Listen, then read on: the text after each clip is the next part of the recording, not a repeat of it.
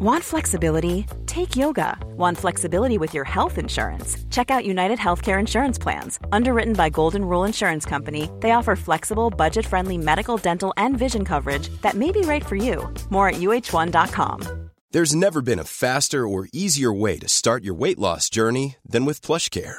PlushCare accepts most insurance plans and gives you online access to board-certified physicians who can prescribe FDA-approved weight loss medications like Wigovi and Zepbound for those who qualify. Take charge of your health and speak with a board-certified physician about a weight loss plan that's right for you. Get started today at plushcare.com slash weight loss. That's plushcare.com slash weight loss. plushcare.com slash weight loss.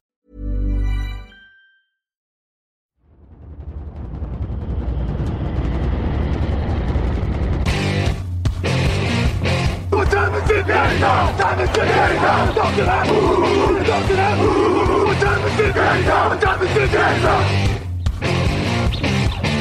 Got gun, Hulk left slot. Dixie left, T left. Mercedes, wide chip, Ricky. Fever left, 75, Katie, Omaha. Quick going.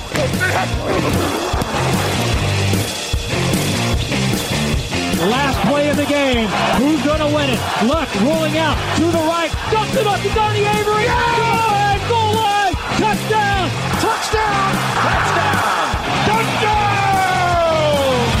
Hello, hello, bonjour et bienvenue à tous dans l'épisode numéro 312 du podcast Jean Actuel Matéi. Très heureux de vous retrouver pour votre débrief hebdomadaire des matchs NFL. À mes côtés cette semaine, il y a Grégory Richard. Grégory Richard, bonjour. Salut Alain, bonjour à tous. Le podcast du mardi qui vous est présenté par le Hard Rock Café Paris cette année encore. Tous les dimanches, c'est au Hard Rock Café Paris que ça se passe pour les matchs à partir de 19h. Soirée Game On, Happy Hour pour tous ceux qui viennent voir les matchs. Beer Bucket avec 6 bières pour le prix de 5. Et évidemment, les rencontres, ne ratez pas ça. De Sean Watson, Russell Wilson et la défense des Niners en grande forme cette semaine. Londres, tous les matchs de la semaine 6. Vos questions, le répondeur, vous avez l'habitude. C'est parti pour un nouveau débrief.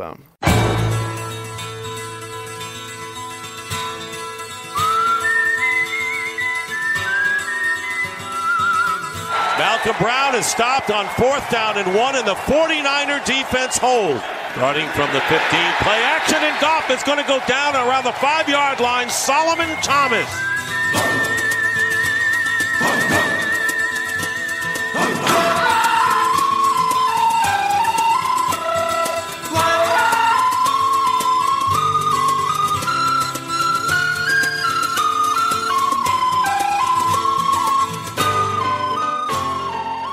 Rams 7, 49ers 20, c'est la performance défensive de la semaine. Les 49ers sont limités, les Rams, à 157 yards au total, 0 sur 9 en troisième tentative, 0 sur 4 en quatrième tentative, 78 yards seulement à la passe pour Jared Goff et 4 sacs pour les Niners.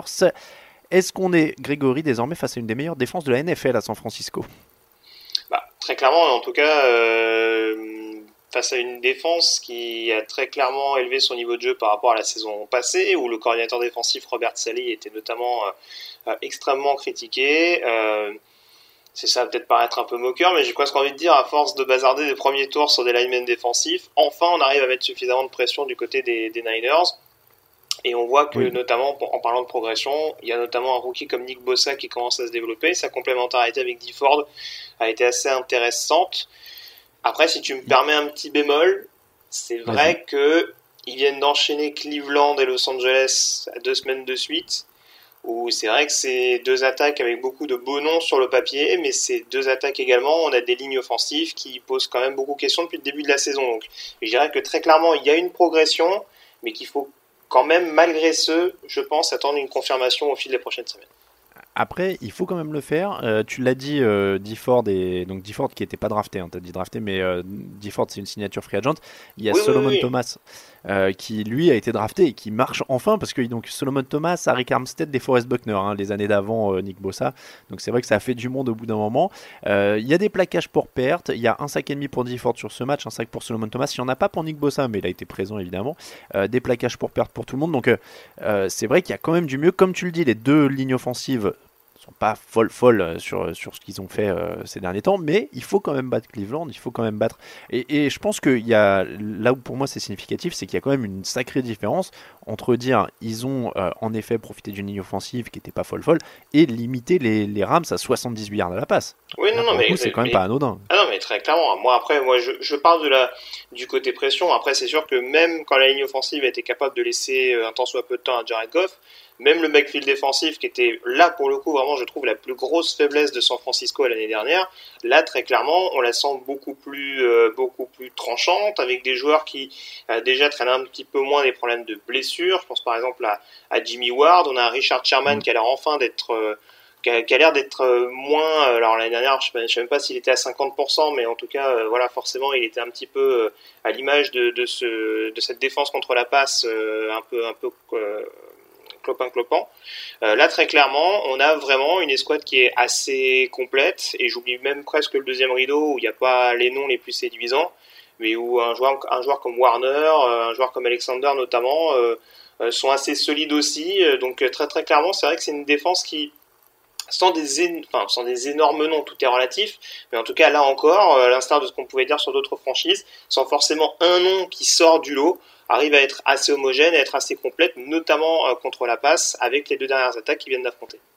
Disons que Nick Bossa est en train de devenir ce nom-là, peut-être aussi, euh, peut-être aussi pour eux. Et puis après, il y, a, y, a quand même, tu l'as dit, Richard Sherman, Jimmy Ward. Euh, il y a Buckner également, c'est vrai. Mais il y a Buckner aussi. Voilà, ça, ça, alterne, on dirait, au, au, fil des sorties. Quoi.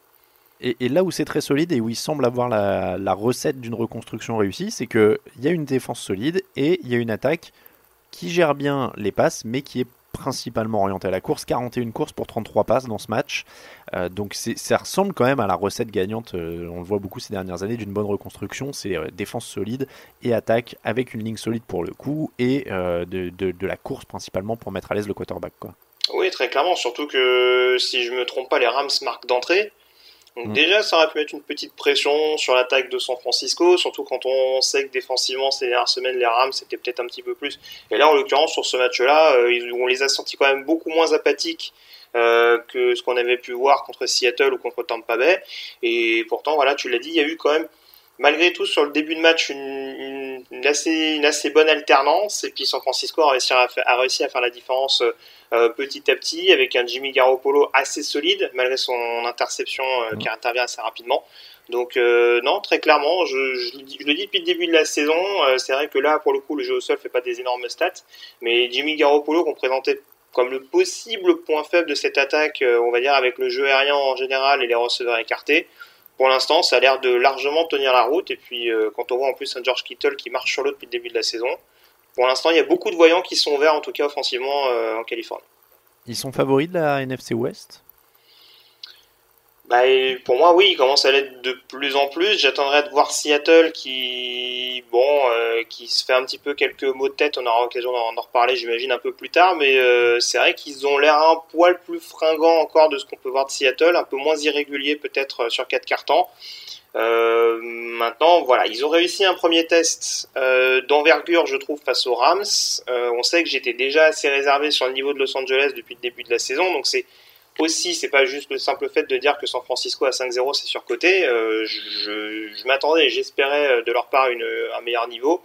Maintenant, euh, oui, euh, avec Seattle, je pense qu'ils vont se tirer la bourre pour éventuellement mettre la main sur cette NFC Nord et la double confrontation, la, la NFC West, pardon.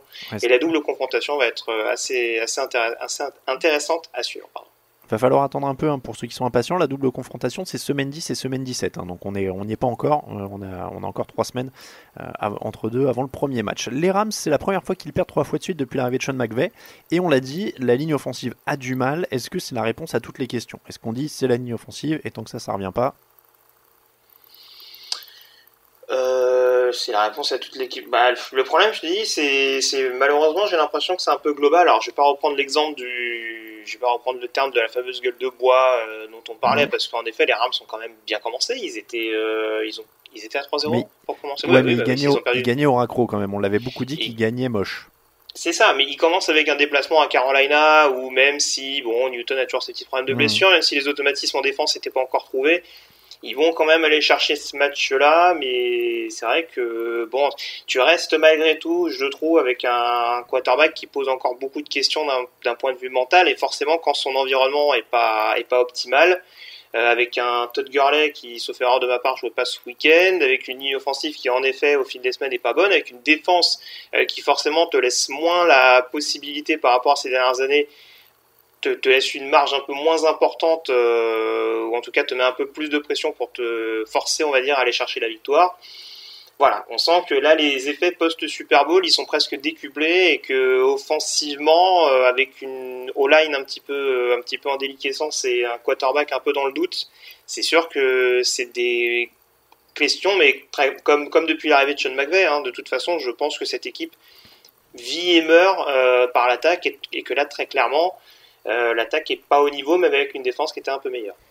Ça, montre hein, l'importance des lignes quand même. Ils ont autorisé 12 sacs cette saison, ils sont dans le, ventre, dans le ventre mou, mais par comparaison, les Niners n'ont pris que 6 sacs cette année. Ils sont deuxième en NFL, mm. derrière les Steelers d'ailleurs, qui sont euh, premiers sur les sacs autorisés. Mais voilà, donc on avait un peu le contraste en tout cas à ce niveau-là. Euh, les Rams, ça va être à suivre. Niveau d'inquiétude sur la qualification en playoff? Bah, élevé, très élevé Je les vois toujours, selon moi, dans les 8, on dira en NFC. Je pense qu'ils vont, ils vont quand même se tirer la bourre jusqu'au bout, euh, parce que la NFC West reste quand même assez homogène et qu'il y a possibilité d'aller chercher des victoires face à leurs adversaires euh, bien placés. Mais bon, je serais pas étonné pour le coup de pas les voir dans les 6. Je suis quand même assez pessimiste de ce que je vois ces dernières semaines. Ouais, ça me semble de plus en plus compliqué en tout cas. Ce sera à surveiller, mais cette ligne offensive fait, fait assez peur pour la suite. Brands 28, tiens, en parlant de problème de ligne offensive, euh, Seahawks 32, 9 minutes à jouer. Les Seahawks sont menés de 4 points, pas de soucis, 79 yards remontés en 5 minutes 32, touchdown au bout. Russell Wilson toujours aussi décisif. Derrière, la défense intercepte Baker Mayfield pour la troisième fois du match. Alors, on va revenir euh, sur Mayfield, mais on a beaucoup parlé de lui euh, et de l'attaque. Est-ce que la défense des Brands n'est pas aussi fautive pour ce début de saison très irrégulier? Ils sont dans le dernier tiers de la ligue sur les yards et les points autorisés. Euh, ils font le taf au niveau des sacs. Il y a, il y a 19 sacs au total. Ils sont, euh, ils sont très hauts, ils sont quatrième en NFL. En couverture aussi, mais ils se font marcher dessus. 154 yards par match. Euh, il n'y a que les Chiefs, les Dolphins et les Bengals qui font pire dans la ligue. Oui, ça j'avoue que je suis un peu, je suis un peu étonné. Je m'attendais à des difficultés au niveau du secondary et c'est plus sur le deuxième rideau que ça a l'air de, poser problème. donc oui, sans doute une Pourtant, c'est assez étonnant parce que Steve Wilkes, Steve Wilkes qui est le coordinateur défensif, à Carolina, je pense que le run-stop, euh, bon, il connaissait un peu. Après, c'est sûr que, a priori, d'un point de vue de talent, il leur manque peut-être ce joueur capable de, vraiment être efficace, d'être cette tour de contrôle, on dira, euh, défensif de Cleveland dans ce domaine-là. Et ça coûte relativement cher. Je parlais de la, de la pression qui est mise après sur le quarterback. Euh, bon, alors là, je ne sais pas si le problème est inversé, mais bon, je trouve que c'est aussi là sur ce match-là, les prestations offensives qui ont aussi mis un peu plus de pression sur la défense. Mais bon, mm. voilà, après tu joues Seattle. Euh, bon, au niveau du jeu au sol, euh, je pense que les Seahawks, c'est pas le seul match où, ils vont performer. Mais malheureusement pour Cleveland, c'est sûr que ça devient une mauvaise habitude semaine après semaine. Et, en attaque, euh, on en revient à mes films, mais on en revient, j'ai l'impression, souvent aux mêmes choses. Pour l'instant, beaucoup de pénalités, beaucoup d'indiscipline, euh, les signes d'une jeune équipe et d'un jeune coach. J'ai l'impression qu'on en revient toujours à ça. Oui, non, mais très clairement. Moi, je, pour le coup, j'avoue que j'en perds un peu mes mots euh, concernant Cleveland parce que oui, malheureusement, il y a toujours cette indiscipline chronique. Là, pour le coup, la ligne offensive, je me permets d'anticiper un peu, hein, mais la ligne offensive, elle a quand même été assez solide en tout cas euh, moins catastrophique que ce qu'on pouvait voir. En tout cas, d'un point de vue sac, elle a permis à Baker Mayfield d'avoir un minimum de temps. Mais bon, après, il y a, euh, il y a toujours ces, petits errements à corriger. Il y a quand même 9 pénalités, même si Seattle en prend un peu plus. Donc, euh, il, y a, il y a des éléments très très clairement à, corriger. Mais bon, sur ce match-là, c'est même pas spécialement la ligne offensive que, que j'incriminerais plus particulièrement. Les Seahawks c'est très fort, 170 yards au sol sur 38 courses. Russell Wilson a 2 touchdowns, 0 interception, 295 yards. Euh, Russell Wilson est à plus, 100, plus de 100 d'évaluation sur tous les matchs cette année pour l'instant. 6 matchs, 6 fois à au moins 100 d'évaluation. Euh, c'est équilibré, ils ont montré qu'ils peuvent revenir parce qu'ils étaient quand même menés 20 à 6 euh, dans ce match. Le point noir, c'est la perte de Will Disley qui se blesse au tendon d'Achille. c'est vraiment le gros point noir de ce match parce que Disley, c'est 23 réceptions et 4 touchdowns déjà cette saison. Oui, oui, bah c'est. Je me demande s'il n'a pas été meilleur receveur en termes de yards des Seahawks euh, sur au moins deux matchs cette saison. Donc oui, c'était devenu très clairement la soupape de sécurité de, de Russell Wilson plein centre et il va falloir quand même réussir à trouver un, un tight end euh, au moins suffisamment euh, performant ou capable d'attirer les défenses adverses pour, euh, pour libérer des brèches pour Lockett et Metcalf, ce qui était parfaitement capable de faire Disley. Et puis bien entendu, je parle de son impact au niveau de la réception. Voilà, il y a forcément également le jeu au sol sur lequel il pouvait contribuer d'un point de vue bloc. Euh, qui sera prépondérant. Donc, euh, quand on sait en plus que la ligne offensive de Seattle reste la ligne offensive de Seattle, perdre un tight end aussi bon à la réception que sur le bloc, c'est sûr que ça va pas être une, une mince affaire pour, le, pour lui trouver un, un suppléant. Bon, il est en semaine 10, on a dit, mais si ça joue demain, tu prends les, les Seahawks ou les Niners? Ça dépend où ça se joue. Ça dépend où ça se joue et. Euh... Terrain neutre. Réponse de Normand. Euh, non, Ouais. euh, bon, si, si, si, bah, je te dirais quand même là tout de suite, d'un point de vue expérience, j'irais quand même plutôt vers Seattle, mais encore une fois, il y a beaucoup de points d'interrogation quand même. Faut pas oublier que c'est une équipe. je parlais tout à l'heure des, des petites irrégularités, de, des- de cette tendance à se créer des petits mots de tête. Ils ont quand même, par exemple, battu Cincinnati à l'arrache en première semaine à domicile, quoi. Donc euh, c'est une Ouais, équipe pour et- l'instant qui a du mal en plus à créer de la pression. Ouais, j'ai presque envie de dire que, que Seattle est plus homogène, mais euh, que euh, San Francisco est plus homogène, mais que Seattle a le meilleur joueur avec Russell Wilson. Donc ça, oui, oui, bah, c'est ça. ça et puis bon, voilà. voilà. Et puis Seattle, il y a toujours ce côté un peu, on, va dire, on va dire fantaisiste, où de toute façon, il peut se passer absolument n'importe quoi, n'importe quand. Donc Mm. euh, voilà, il y a ce, il y a ce petit degré de folie supplémentaire que n'ont peut-être pas encore euh, les 49ers et leur, inexpéri- et leur inexpérience relative. On passe en AFC, Chiefs 24, Texans 31, deuxième défaite de suite pour les Chiefs, deuxième fois qu'ils ne marquent pas 25 points. Est-ce qu'on s'inquiète? Euh, bah, quand même un petit peu. Quand même un petit peu, parce que, ok, d'accord, c'est vrai qu'on avait souligné contre Indianapolis, par exemple, euh, les soucis physiques que pouvait avoir Patrick Mahomes, euh, et en l'occurrence, le bon travail défensif des Colts ce jour-là. euh, bon, là, en l'occurrence, certes, défensivement, Houston a quand même été assez appliqué, mais c'est vrai que par deux matchs à domicile contre des équipes qui semblent malgré tout à ta portée, même si je pense qu'on on avait affaire à deux candidats pour les playoffs au niveau de l'AFC Sud, euh, ça interroge quand même un petit peu. Alors c'est sûr qu'il n'y a pas de jeu au sol pour euh, mettre un petit peu moins de pression sur Mahomes. Euh, on continue de sentir quand même que ses déplacements sont pas optimales. Après, il récupère quand même Tyreek Hill, qui est censé être Mm. son receveur numéro 1, qui marque en plus un TD, même s'il est un petit peu, euh, un petit peu arraché, on va dire.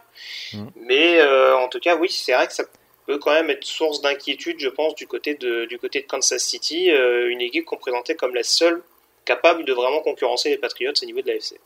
Après, il n'y a pas de secret, hein, c'est le MVP, mais euh, la ligne offensive donne quelques signes de faiblesse en ce moment, ça se répercute sur le jeu au sol, ça se répercute sur le fait qu'il prend des coups et qu'il a la cheville un peu amochée et que donc ça le gêne un peu.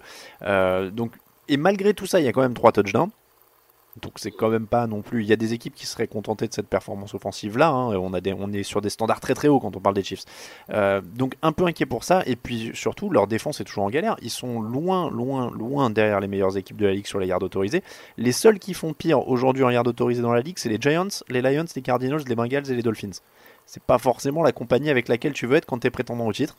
Euh, donc ça, c'est clairement un des, des signes d'alerte. Et tu as l'impression qu'ils ils évoluent pas sur ce point-là par rapport à l'an dernier. Très clairement, et d'ailleurs, euh, ça aussi, euh, j'en ai pas parlé, mais ça rejoignait quand même un petit peu des, ce qu'on avait pu voir contre les Colts. Euh, C'est-à-dire qu'il y a aussi une gestion, euh, du, un contrôle du ballon qui été assez optimal pour, pour Houston. Euh, à l'image d'ailleurs de leur dernière série où ils monopolisent le ballon pendant les 5 dernières minutes pour vraiment assurer, euh, assurer leur succès. Si défensivement, t'as pas une équipe capable de rendre le ballon à Mahomes dans des moments un peu plus chauds, c'est sûr que ça va être assez compliqué tout au long de la saison. Ils gardent le ballon 40 minutes, les, les Texans, sur ce match. Donc clairement, le, si le plan de jeu, c'est de priver Mahomes de ballon et que et que t'as pas de défense pour lui rendre, comme tu disais, Mm. bah, ça fait 192 yards et 3 touchdowns au sol pour, euh, pour Houston. Donc, euh, donc ça, c'est évidemment mortel pour les Chiefs. Par contre, il faut reconnaître à cette équipe de Houston, elle, qu'elle progresse. La ligne offensive commence à ressembler à quelque chose. Pourtant, ils n'ont pas de bol euh, encore avec les blessures. Euh, deux matchs de suite sans se faire saquer pour Deshaun Watson. Et il joue superbement bien. Pour moi, c'est le troisième homme dans la course au MVP euh, derrière Wilson et Mahomes. hein. Avec McCaffrey en. euh, allez, Oui, oui, oui. Après, oui, Watson, encore une fois, moi, c'est vrai que c'est.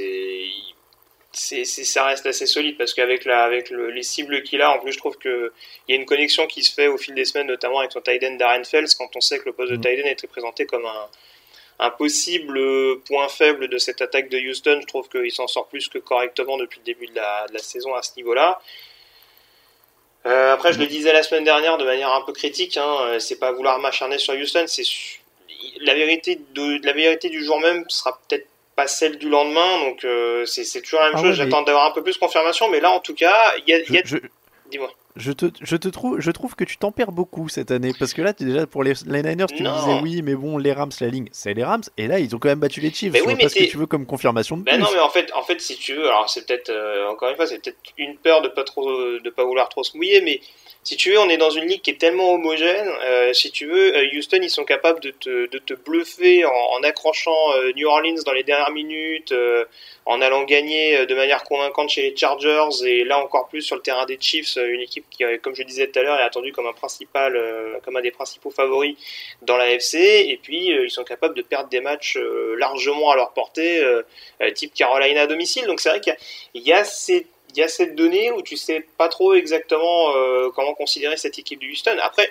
moi je te le dis, hein, euh, voilà, Deshaun Watson fait son match, ça aurait même pu être un avantage encore plus confortable pour les Texans, sachant qu'il se fait intercepter, euh, je crois que c'est en fin de troisième quart, début de quatrième il a deux ballons perdus et c'est ça que je trouve. Euh, les stats sont pas forcément hyper impressionnantes, mais je trouve qu'il fait le taf et qu'il mène bien son, cette équipe, cette attaque. Enfin, il y a une vraie bonne impression euh, euh, visuelle. Pour moi, c'est un, c'est un franchise quarterback légitime, probablement dans le top 10 maintenant à sa, position. Je veux pas dire de bêtises en, en en oubliant peut-être, mais je pense qu'il est mhm. aisément top 10 maintenant. Et, et, si tu regardes, alors c'est peut-être de l'enflammade, mais c'est pas. Je vais essayer de modérer parce que je voudrais pas en dire trop, mais est-ce que dans cette conférence AFC, je vais modérer comme ça, est-ce que dans cette conférence AFC qui au final n'a quand même pas énormément de cadors, en tout cas euh, un niveau en haut qui est moins euh, fou qu'en NFC, est-ce qu'au final cette équipe de Houston c'est pas loin d'être une des plus complètes derrière les Patriots? Parce que les Chiefs sont quasiment ont très peu de défense, ont une très mauvaise défense, les Texans ont une défense décente, ils ont maintenant un quarterback, ils ont une ligne qui commence à tenir, ils ont un jeu au sol qui commence à se mettre en place, et ils ont de, des André Hopkins, Will Fuller en une semaine sur deux.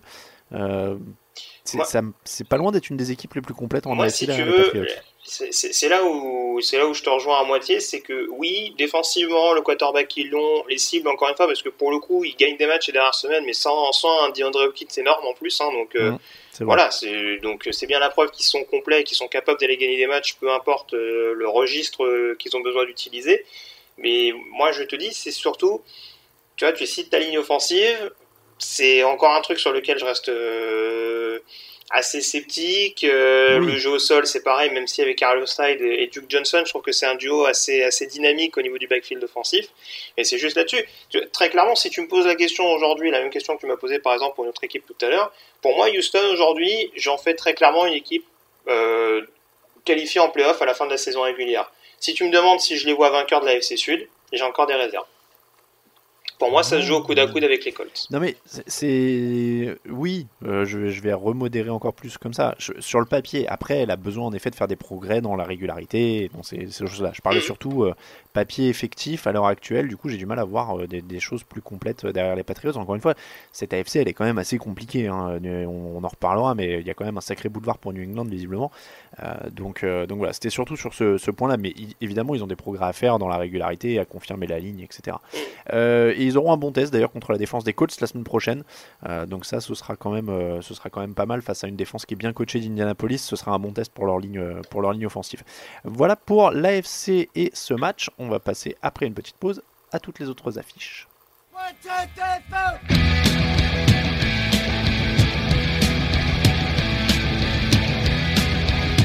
Hey, it's Hunter Renfro from the Oakland Raiders, and to Touchdown Podcast.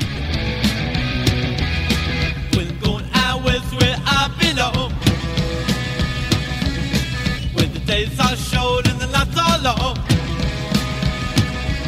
And I walk, and then walk, I toot, and then toot, and I shiver, and then shiver, and I fly. Les autres affiches de la semaine et on va commencer dans la conférence NFC. Je suis désolé Grégory, j'ai bousculé un petit peu le programme qu'on avait euh, que je t'ai envoyé, tu vas voir, c'est la loterie des matchs.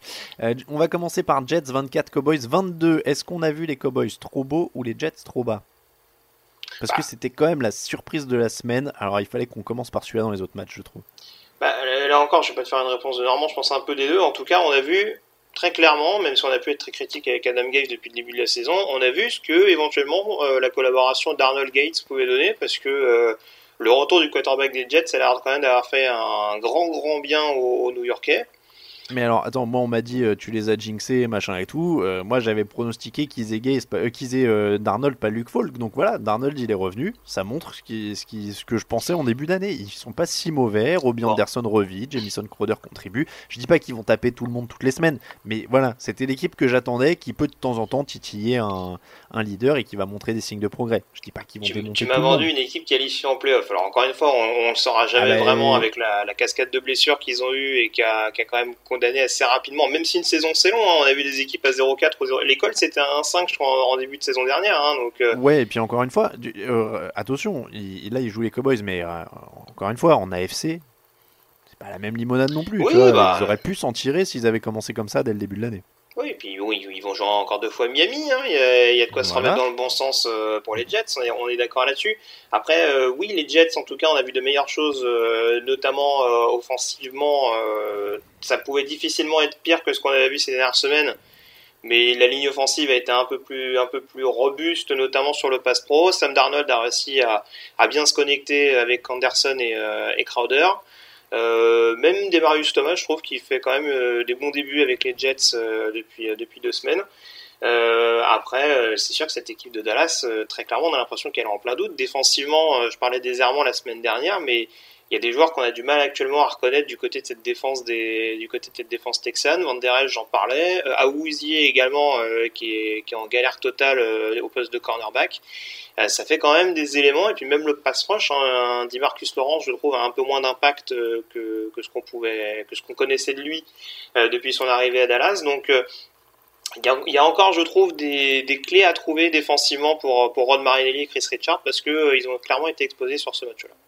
Après, le, gros souci, c'est aussi l'absence des deux tackles titulaires. Euh, on, avait parlé à une époque des absences d'Ezekiel Elliott et que les stats de Dak Prescott baissaient, mais ça, les, baisses de stats de Prescott elles correspondent souvent surtout aux absences des tackles, et je pense que c'est ça aussi qui, le met un petit peu en difficulté et qui l'a mis en difficulté notamment dans ce match aussi.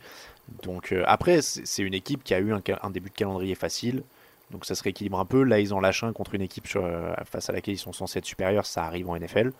Euh, oui, puis il y a des... sera Philadelphie. Hein. Oui, puis il y a des éléments, euh, on va dire que d'un point de vue scénario, tout n'a pas été parfait pour eux. Il y a ce turnover and down mm. qui, euh, qui les plombe un peu en première mi-temps. Ce fil goal manqué également dans la foulée qui fait que tu te retrouves à devoir tenter une conversion à deux points en toute fin de match.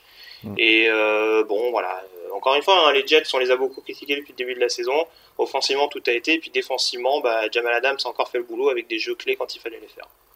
Alors juste pour la stat, euh, je remercie Loïc qui m'a envoyé ça. Euh, depuis 1991, il y a eu 91 matchs en NFL où une équipe a gagné sur le temps de possession, le total de yards, sur les turnovers, qui a réussi à gagner 25 first down, qui a converti au moins 10 troisième tentatives. Euh, et donc avec tous ces avantages-là, ça faisait 90 victoires, 0 défaites, et les Cowboys ont réussi à perdre malgré tous ces avantages-là.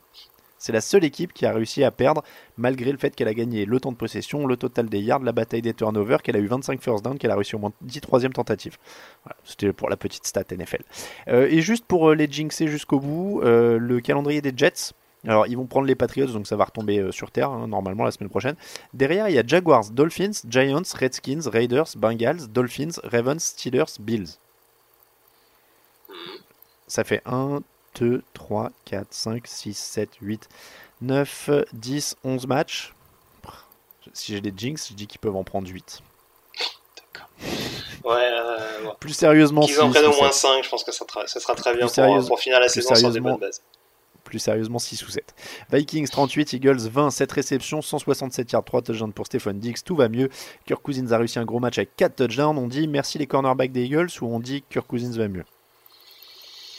Bah, manifestement, euh, oui, non, Kirk Cousins ça a l'air d'aller mieux. Hein. C'est déjà ce qu'on avait vu euh, le week-end dernier face aux Giants. Euh, peut-être que les commentaires d'Adam Thielen, c'était peut-être le coup de pied aux fesses dont avait besoin le quarterback des, Vikings. bon, après, après, cette équipe des Eagles, c'est toujours un gros point d'interrogation parce que, on le dit assez souvent, on a l'impression qu'il faut qu'ils attendent la fin de la saison régulière pour être dos au mur, pour se dire, bon, ah oui, finalement, il y a une saison, il y a un Super Bowl à aller chercher. Euh, là, ils se sont fait ouvrir pendant une bonne partie de la rencontre, un petit sursaut d'orgueil par la suite, mais bon, c'est Enfin, c'est déjà trop tard quoi. Et puis euh, des appels de jeu un peu téléphonés de, de, de Doug Peterson qui n'ont pas été payants à l'image du fake field goal. Bon malheureusement ça fait un peu beaucoup et j'ai la sensation que Carson Wentz reste toujours un petit peu seul dans cette attaque des, des Eagles avec un backfield défensif qui est de l'autre côté euh, et aux abonnés absents. Et puis après ils prennent quand même très très cher contre la passe hein. ils sont au fond du classement mmh ça risque d'être quand même ce qui va flinguer leur saison, euh, a priori, tôt ou tard. Buccaneers 26, Panthers 37. Alors, à un moment, on s'est dit c'est un match important, faut en parler dans les matchs de la semaine. Euh, et puis après, euh, je t'avoue que je me suis dit, mais qu'est-ce qu'on n'a pas dit sur Jamie Winston, euh, qui a perdu 6 ballons euh, qui, La dernière interception, on l'a vu venir à 1000 km en fin de match. Hein, le dernier drive, il s'est lancé. évidemment, on s'est tous dit, bon, bah celle-là, c'est pour quelqu'un d'autre. Alors évidemment, il est sous pression. Hein, il prend 20, les, Panthers en sont à 23 sacs sur les 4 derniers matchs. Donc ils sont quand même sacrément en feu à ce niveau-là. Très bien. Mais Jamie Winston, là, faut abandonner. C'est fini. Même, même, même Bruce Arians, il peut rien là. Tu mets qui à la place? Tu finis avec Ben Gabbert jusqu'à la fin de la saison? Non, non, mais je veux dire, à l'intersaison, il faut changer. Ah oui, bah oui, bah oui, bah ça, après, oui, je pense que de toute façon, il est dans sa dernière année de contrat, euh, Jamie Winston. Donc, ah, bah en plus, bah, très bien. Voilà. Il me semble, hein, donc à un moment donné, je pense que. Bon, si la direction des, des Buccaneers se, se, pose les bonnes questions, je pense que on, va juger que pour vraiment atteindre un, pour franchir un palier significatif, Jamie Winston, Winston n'est sans doute pas la, la solution. Mais bon, là, c'est clair qu'il leur coûte cher euh, assez rapidement sur ce match-là. Et puis, oui, la fin de match, ça a quand même été un, petit festival. Oui, ça, bah, ça a commencé dès le premier snap, hein, interception sur le premier snap. Derrière, ils ont couru derrière le score, ils se sont plus ou moins rapprochés, mais sans vraiment se rapprocher, et puis les a flingués une dernière fois. Euh, est-ce que justement, pour se renforcer, les Buccaneers, tu crois qu'à l'intersaison, ils pourront faire un échange pour faire venir Cam Newton? Parce que Kyle Allen euh, est toujours invaincu. parce que Kyle Allen est toujours invaincu. 20 sur 32, 227 yards, 2 touchdowns. Toujours pas intercepté, je crois? Tout cas, tu, me poses une je, je, vais vérifier, je vais vérifier. Mais en tout cas, est-ce qu'il y a polémique? Est-ce qu'on s'en rapproche euh, Honnêtement, je pense que j'ai du mal à voir Carolina dire tout de suite à Cam Newton dès son retour Bon, écoute, mec, euh, on va garder Kyle Allen euh, parce que on pense qu'il y a plus de chances qu'on gagne avec lui qu'avec toi.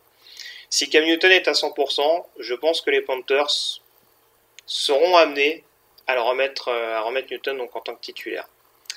La question que je me pose, c'est euh, qu'est-ce qui se passe si ça ne marche pas avec Cam Newton euh, oh, oh, oh C'est incroyable. Là, pour le coup, je pense qu'on peut avoir moyen de se poser la question, mais il y a un risque que ça casse éventuellement la bonne dynamique qu'ont actuellement les Panthers. Parce qu'offensivement, voilà, c'est plus que plus que complet, c'est plus que solide. Kyle Allen, ne, enfin, il gagne pas forcément les matchs à lui tout seul, mais en tout cas très clairement, il les perd pas. Et ça, c'est une donnée à prendre en compte dans la course à la NFC. 7 touchdowns et 0 interception. Euh, oui, euh, quand on voit la tête qu'a fait Cam Newton en conférence de presse après avoir perdu le Super Bowl, imagine sa tête en conférence de presse quand on va lui retirer le poste de quarterback titulaire en milieu de saison. Ce serait incroyable. Euh, Packers 23, Lions 22, c'était dans la nuit de lundi à mardi. Victoire à la dernière seconde des Packers, bien aidé par les arbitres. Euh, on, essaye de ne pas trop toucher le, sujet arbitral en général parce que sinon on pourrait y avoir des polémiques à chaque fois et puis euh, chaque supporter de chaque équipe va nous dire qu'il y a eu tel coup de sifflet oublié. Qu'est-ce qu'on peut dire là-dessus quand même sur ce coup-là? Parce que là il y a des erreurs qui sont quand même assez évidentes sur les mains au visage sifflées à Trey Flowers alors que c'est lui qui les prend en pleine poire. Qu'est-ce qu'on peut dire? Qu'est-ce qu'on peut faire? Est-ce qu'il y a plus d'erreurs qu'avant? Est-ce que c'est nous qui les voyons mieux parce qu'on a beaucoup plus d'angles de caméra avec les arbitres, ils ont toujours deux yeux euh, Qu'est-ce qu'on fait à ce niveau-là? Qu'est-ce qu'on dit? Euh, Bah écoute, euh, je sais pas s'il y en a plus, parce qu'il y en a, il y en a eu quand même, même avant le changement des règles, il y en a quand même eu certaines assez flagrantes. Hein. les Packers en savent quelque chose. Hmm. Il y a un petit match du côté de Seattle qui a fait couler beaucoup d'encre il y a quelques années de des arbitres intérimaires, ça, ça Oui, oui, oui, mais bon, en tout cas, enfin, en tout, cas, Bon, il y a, y a, toujours eu des décisions, euh, toujours un brin contestable. Après, c'est vrai que là, la question que je me pose, c'est que manifestement, euh, vu le secteur dans lequel ça se passait, a priori, c'est le même arbitre qui a vu les deux fautes. Donc, donc c'est lui qui ne connaît pas la règle. Ou c'est lui qui a des problèmes de vue. Mais euh, Oui, je sais même pas comment il connaît pas la règle, parce qu'encore une fois, il, signe, il siffle une main au visage à Trey Flowers, alors que Flowers il a les mains sur les bras du mec et que c'est l'autre qui a les mains dans la tête de. il pensait que c'était Green Bay, euh, il pensait que c'était Détroit qui attaquait, non?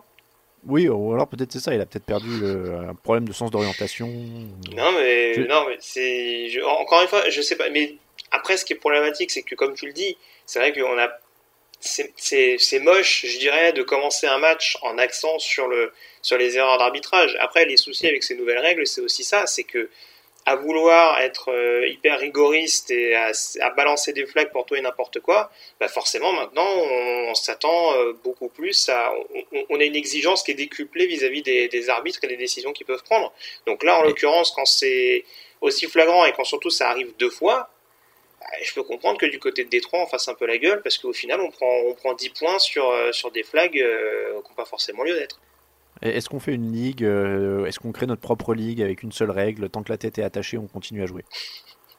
non. Je sais pas ils, ont fait ça, ils ont fait ça pendant plusieurs années en NFL et je crois qu'il y en a quelques-uns qui s'en sont pas très bien remis. C'est vrai. Les Packers sont quand même bien limités les Lions à 5 field goals. Il faut quand même mettre ça à leur crédit. Hein. Ils ont pris qu'un seul, euh, un seul touchdown dans tout. Les Packers, Aaron Rodgers a été bon en fin de match. On l'a dit avec l'aide des arbitres. Euh, ils ont été équilibrés avec encore un coureur à plus de 100 yards, donc c'est pas pas une victoire imméritée pour Green Bay. Dans les stats, ils sont au-dessus, euh, ils ont fait le taf, ils ont bien limité euh, Détroit, mais c'est rageant. Mais il manque la finition quand même du côté de Détroit. Mais t'as as presque tout dit. honnêtement, c'est ça qui est presque dommage pour Green Bay, c'est que forcément ils gagnent un match, comme tu le disais, avec une défense qui a plié sans rompre et, et en concédant des field goals malgré un début de match où bon Matthew Stafford a quand même réussi à bien se connecter avec ses receveurs. Mais euh, voilà, ce qu'on va mettre en avant, c'est les erreurs d'arbitrage, alors qu'en effet, Aaron Rodgers fait son match. L'attaque, en règle générale, est montée quand même assez en régime, euh, notamment en, deuxième mi-temps. Et euh, voilà, c'est un succès qui reste très opportuniste pour les, pour les Packers, dans un match de division qu'il fallait aller chercher. Et c'est dommage qu'on reste là-dessus, alors que la performance globale de Green Bay a quand même été assez correcte. Et où tu le disais, en revanche, c'est vrai que pour Détroit, ça commence à faire beaucoup de fins de match. Il y a eu Arizona notamment, il y a eu, euh, c'était quoi le dernier match? Bah, il, y a, enfin, il y avait eu Kansas City également. Mm. C'est vrai que ça fait beaucoup de, beaucoup de matchs, beaucoup de victoires en cours de route qui sont laissées, euh, qui sont laissées par les, par les Lions. Et ça, c'est un peu dommage, encore une fois, dans une conférence nationale très, très, très, très relevée. Jaguars 6, Saints 13, un seul touchdown dans ce match. Les Saints continuent de gagner sans Drew surtout grâce à leur défense. Euh, est-ce que Garner Minshew est un peu retombé sur terre face à cette bonne défense de New Orleans? Il est à 14 sur 29, 163 yards d'une interception. Il a été bien privé de DJ Shark, qui était quand même euh, son, sa cible prioritaire. Et, ça a fait un match quand même plus compliqué pour, euh, pour Garner Minshew. Ce qui n'est pas honteux, il est rookie. Ouais, euh, c'est presque ça qui est euh, assez impressionnant avec cette équipe de New Orleans, c'est que on s'attendait à ce qu'ils vraiment à ce qu'ils bloquent le jeu au sol et, et Leonard Fournette. Ils ont presque été encore plus incisifs contre la passe, euh, avec encore une interception d'ailleurs pour pour, pour Marshall au passage. Oui. Si je ne m'amuse, donc non très clairement, c'est une équipe qu'il va falloir surveiller parce que j'en parlais en l'absence de Drew Brees, il y a un collectif qui est beaucoup plus soudé. Défensivement, il y a ça monte en puissance. Et là, en l'occurrence, oui, ils ont bien étouffé Mincho. Alors, je sais pas si c'est forcément un match euh, où Mincho retombe, retombe sur terre, hein, mais bon, là, pour le coup, euh, il n'a pas été très très inspiré. Et c'est vrai qu'on craignait un petit peu euh, ce manque de cible du côté de Jacksonville. C'est sûr qu'une fois que DJ Shark est, bien muselé et il a encore bien été par les Timors, là, en l'occurrence, sur ce match-là, bah, c'est sûr que les solutions sont pas, sont pas, multiples non plus du côté de la Floride. Teddy Bridgewater a une fiche propre, euh, il a lancé le touchdown de la gang, mais c'est quand même beaucoup, beaucoup, moins rythmé, hein, quand même. Surtout quand Alvin Kamara est, pas au top euh, comme cette semaine. C'est ça, oui, oui, bah, son, son absence, en tout cas la, polyvalence euh, en moins qui. Enfin, l'absence de polyvalence, je vais y arriver, qui, qui n'a pas pu apporter à cette attaque de New Orleans, c'est forcément préjudiciable. Euh, après, bon, bah, on, on a improvisé un petit peu du côté de, du côté New Orleans en, utilisant un peu plus Latavius Murray, en utilisant euh, Taysom Hill quand il fallait le faire. Euh, c'est sûr qu'on n'a pas la grosse prestation de Bridgewater qu'on avait vu contre Tampa Bay, mais bon, c'était un match en déplacement, un match où sa ligne offensive a été un peu plus bousculée, notamment avec, il me semble, au moins 3 sacs pour les Jags. Donc bon, c'est toujours pareil. Hein, on leur demande pas de gagner que des matchs de 40 points aux Saints en l'absence de Drew Brees, du moment qu'ils restent avec une fiche plus que positive. Et là, c'est largement fait en attendant son retour.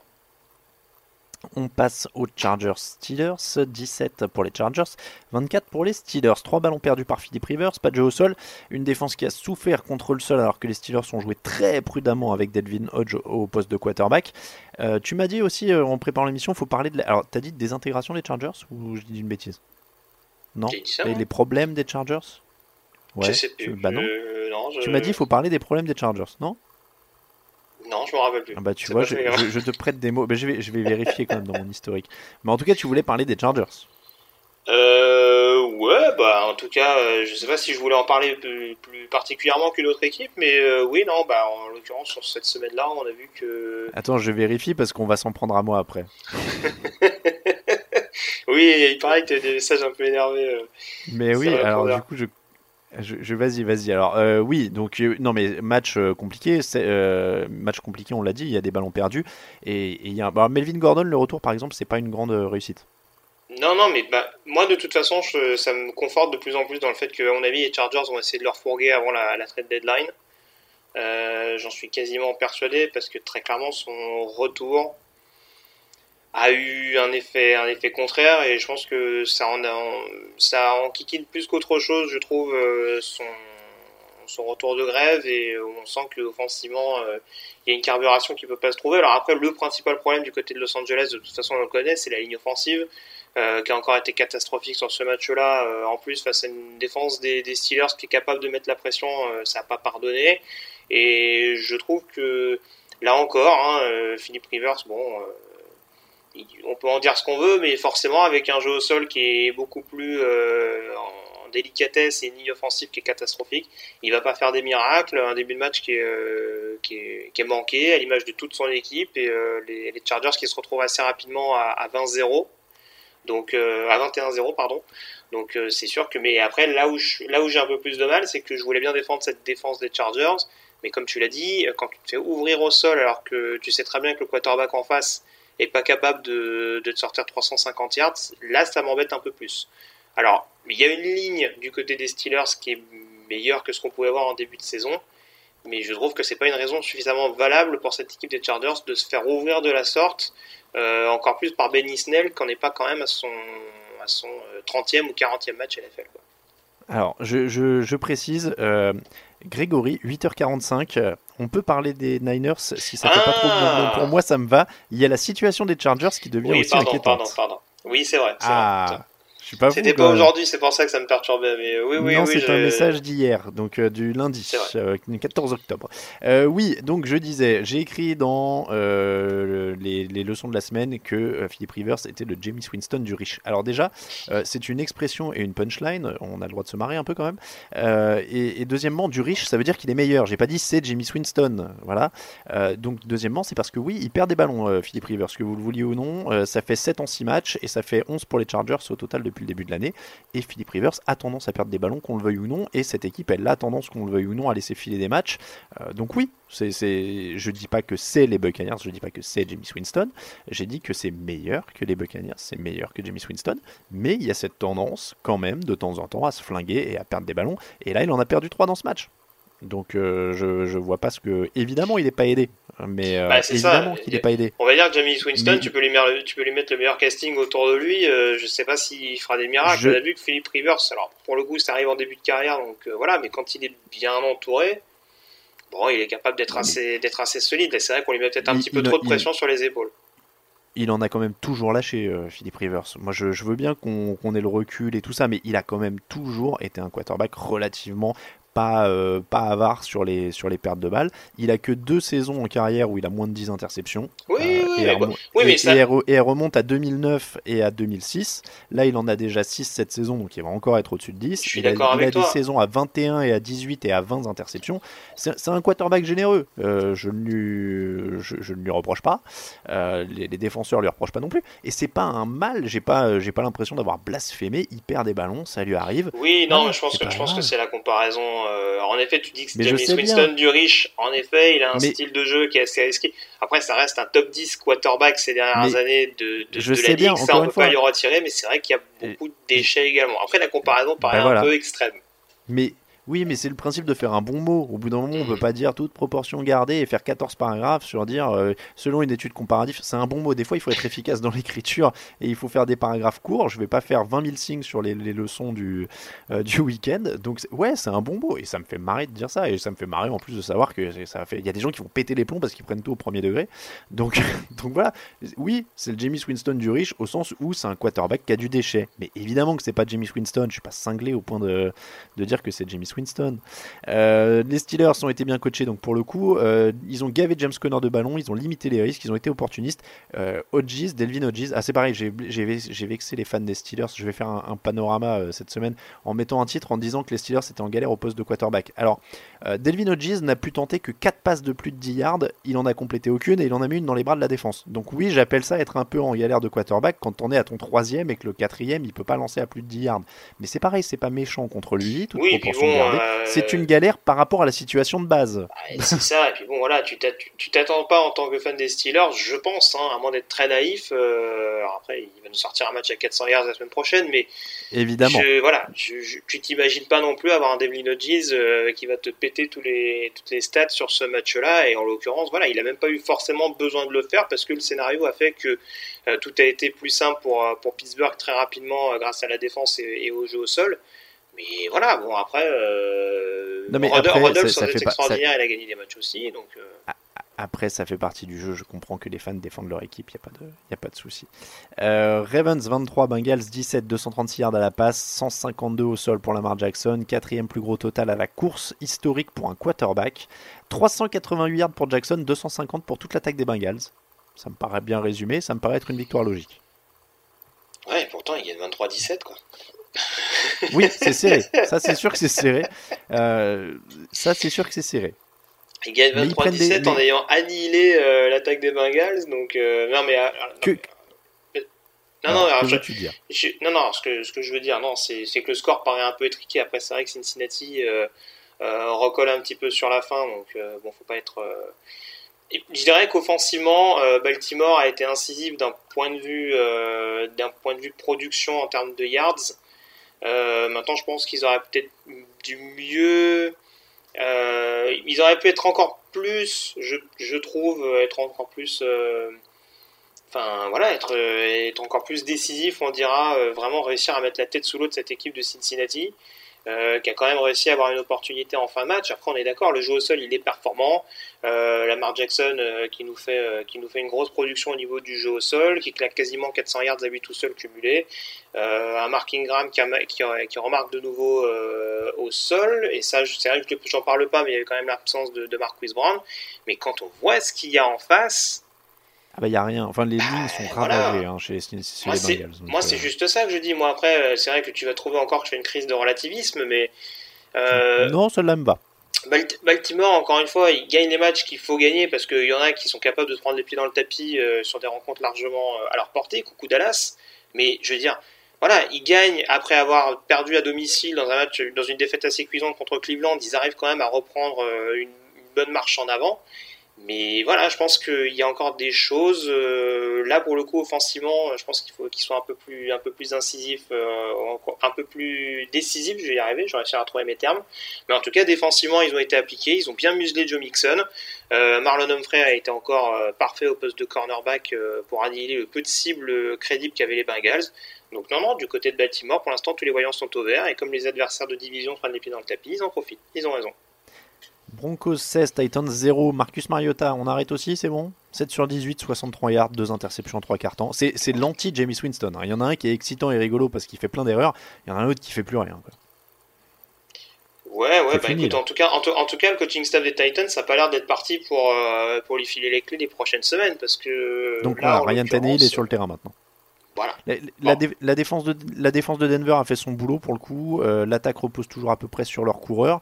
Euh, eux aussi doivent reconstruire leur attaque aérienne. Au moins la défense s'est réveillée. Il y a eu 7 sacs. C'est pareil, c'est pas d'un enthousiasme euh, fou euh, du côté de Denver. Ah Ah oui, mais bon, 7 sacs quand même en un match, quand on a fait un seul sur les premières sorties, c'est pas mal. Ah, après, c'est sûr, que c'est sûr que c'est contre la O-line des, des Titans où manifestement, il y a un contrat sur les QB cette année. hein. Parce que là, à ce niveau-là, Oui, c'est ouais, quand même. bah, Oui, et puis Marcus Mariota qui est vif comme un paresseux, euh, donc euh, c'est. Ah, mais on est d'accord, mais bon, même avec Daniel, ça a continué euh, quand même cette Oui, histoire. oui, non, on est d'accord oui, qu'on n'a pas les plus grands quarterbacks de l'histoire de, de la NFL, Clairement. mais Clairement. Ah, mais ils aiment bien 7 s'accrocher sacs au ballon, contre, ça, contre une équipe. que- Ouais, 7 sacs contre une équipe de Denver euh, qui n'avait pas assez produit depuis le début de la saison et euh, euh, qui en plus Ah bon. est privé de, de Bradley Chubb. euh, bon, je sais pas, c'est- Là, là- ça me paraît quand même du assez coup, c'est moi qui relati- Là, du coup, c'est moi qui relativise, mais vous enflammez pas hein, du côté de Denver. hein. C'était que, c'était que euh, les, Titans. Euh, Cardinals 33, Falcons. euh, Card- Cardinals 34, pardon, Falcons 33. Et les Falcons s'enfoncent. Cette fois, Matt Bryant a raté l'extra point de l'égalisation en fin de match. Extra point reculé, ce bonheur, toujours évidemment. Euh, T'étais de mon côté ou pas pour les kickers l'extra point reculé? Je, je sonde. Il ne me semble pas, mais j'ai pas changé d'avis avec le- l'extra marche. point manqué par Ahmed Bryant. Oh, hein, tu, les, les- tu es, tu, es de, tu es de bonne foi. Tu les kickers doivent avoir leur importance et malgré tout l'amour que j'ai pour Matt Bryant, euh, voilà, s'il n'est pas efficace dans les moments clés, euh, bah, c'est la dure réalité de la NFL. Ils doivent être exactement du même avis, euh, Matt Ryan et Julio Jones et tous les autres dont les efforts ont été gâchés par leur Ouais, kicker. bah, écoute. Eh, Est-ce que, est que Dan Quinn, lui, il a toujours ton amour? On continue ou pas 30, 300 yards et 20 points autorisés ouais. rien qu'en première mi-temps, aucun sac sur tout le match, aucune interception. Ouais, bah c'est ça, c'est ça. Cinq premières séries pour Arizona et il marque à chaque fois, je crois. Euh, non, oui, mais tout va crois, bien. oui.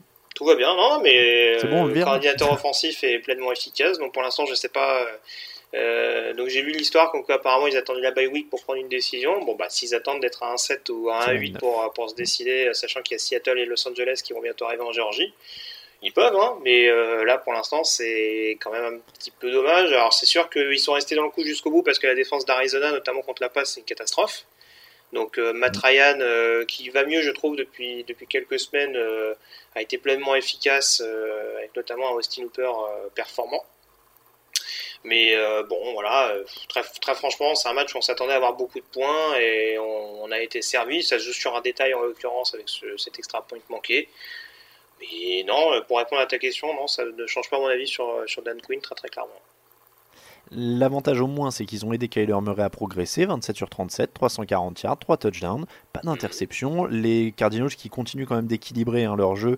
Euh, on le rappelle, ils lançaient 45 passes par match sur les, les 5, 4 ou 5 premières semaines. Kyler Murray, là, il est à 37, il y a 29 courses. Ça ressemble quand même de plus en plus à une équipe NFL. Oui, oui, Non, oui, oui, non, mais, oui, non, mais encore une fois, c'est pas, c'est, il joue Atlanta, quoi. Il joue la défense d'Atlanta, donc, euh, mais non, non, mais je te, je te rejoins à 100%. euh, très clairement, on avait vu déjà du mieux à Cincinnati avec euh, euh, ce drive où il est clutch et où il permet notamment à Gonzalez de marquer le field goal de la victoire. Là, en l'occurrence, ils vont pas s'excuser parce que euh, parce qu'en face, euh, la défense est pas au point et voilà, surtout que la leur est pas plus au point que ça et leur défense est incapable de stopper les Titans adverses. Donc euh, voilà, si offensivement ça commence à se mettre en place, je trouve que ça manque un peu moins de production sur le jeu au sol avec un David Johnson qui a été bien contenu globalement. Mais non, non, sinon je te rejoins, Kyler Murray qui continue à, à, se développer et à s'améliorer pour sa première année en effet. Dolphins 16, Redskins 17. Franchement, la seule chose dont je veux parler dans ce match, c'est Terry McLaurin. Il est génial, il a déjà 5 touchdowns. Euh, Adrian Peterson est immortel. Mais honnêtement, tout le reste, c'est à mettre à la poubelle et à oublier. Je, je sais même pas ce que. Je suis vraiment désolé pour les fans des Dolphins. euh, parce que j'aimerais bien hein, pouvoir parler de cette franchise et tout. Mais euh, Ryan Fitzpatrick a allé- failli aller chercher ce match. Mais bon, c'est Ryan Fitzpatrick, c'est fin de match. euh, même la- même le- le- l'appel de jeu sur la, la conversion à deux points, il est pas vraiment compréhensible. Ah, ça on est d'accord. Voilà, mais, mais je sais même pas pour. Je sais même pas pourquoi on peut parler de cette équipe cette année, honnêtement. Et, et comme les Redskins sont quand même très mauvais aussi, alors c'est ouais, qu'est-ce qu'il m'a fait le boulot et tout, mais c'est Adrian Peterson qui porte, Terry McLaurin est là. Moi, je veux juste parler de Terry McLaurin. Je, je, je sais pas de quoi on peut parler. Alors je te rejoins, euh, Terry McLaurin, ça, ça va être une des, des rares bonnes nouvelles de, de Washington. Heureusement d'ailleurs qu'ils ne se sont pas trompés en sélectionnant leur principal receveur de la draft, hein, parce que sinon ça aurait été un marasme encore plus Ouais. important. Euh, défensivement, il y a l'air d'avoir un peu plus de bonnes choses avec les deux sacs de Jonathan Allen. Entre autres, même si en face il n'y a pas trop de répondants, euh, non, on va dire que pour Miami, voilà, ils sont, un- ils ont eu au moins dans cette année qui s'annonce catastrophique un petit moment où ils se sont dit, oh putain, il va se passer un truc. Alors après le play call, il est ce qu'il est, en effet. Il y a, il y a cette screen pourrie où, euh, où Kenyan Drake euh, cafouille sa réception, mais bon, au final, ils auront vibré, euh, ils auront vibré pendant 30 secondes entre le touchdown et la conversion à deux points, mais c'est bien triste. Et en effet, contre une opposition comme celle des, des Redskins qui n'était pas extraordinaire, je suis, désolé, je suis ronchon aujourd'hui, je le sens. Euh, Patriots 35, Giants 14, match du jeudi. Les Patriots ont massacré un rookie, ils font toujours ça bien. Trois interceptions pour Daniel Jones. La défense des Patriots a fait ce qu'elle a bien fait depuis le début de la saison, c'est-à-dire étouffer une mauvaise attaque. Euh, l'attaque des Patriots a quand même été stoppée sur 6 de ses 7 premières attaques, avec un fumble retourné pour un touchdown et une interception. Donc c'est peut-être ça le point important de, de ce match. Est-ce qu'il y a du mieux dans la défense des Giants ou est-ce que l'attaque des Patriots aurait des petits soucis? Bah, L'attaque des, Patriots ça a forcément des soucis. On rappelle quand même que leur ligne offensive, elle est quand même un peu touchée par les blessures et ça commence à se voir. Avec un Tom Brady qui généralement est pas trop touché, je crois qu'il prend, prend 3 sacs sur ce match-là, si je, si je me trompe pas. J'ai pas la stat les Ouais, moi non plus, je vais essayer de revérifier ça. mais euh, il me semble qu'il y a au moins, il y a au moins 3 sacs, c'est bien ça, ouais, sur, euh, sur Brady, ce qui ne doit pas arriver toutes les semaines non plus. Donc euh, c'est que dans ce secteur-là ça commence à être un peu problématique. En plus, il a des receveurs qui sortent sur blessure également, donc ça ne doit pas aider non plus. Mais euh, non, non, très clairement, euh, la défense des Pats qui reste euh, au niveau. Alors tu le disais, voilà, il y a encore un, quarterback en face, un bleu beat qu'ils ont réussi à, maîtriser au fur et à mesure. Daniel Jones, je ne présage de rien, hein, mais bon, on voit que quand il joue la défense de Minnesota et celle des Pats, c'est déjà un peu plus compliqué. Mais voilà, on va pas attendre des miracles de sa part pour son année rookie pas très entouré non plus. Hein. Voilà, très clairement. Mais bon, voilà, les Giants ont profité, on va dire, de, de une ou deux minutes où tout, tout s'est enflammé avec deux touchdowns euh, qui, sont, qui sont intervenus très très vite. Après, voilà, il y a quand même une différence d'écart et la défense des Giants, même si elle montre de meilleures choses, pour réussir à stopper durablement euh, les Patriots sur quatre cartons, c'était quand même un petit peu plus compliqué. C'est l'heure du répondeur. T'as pas besoin de gueuler,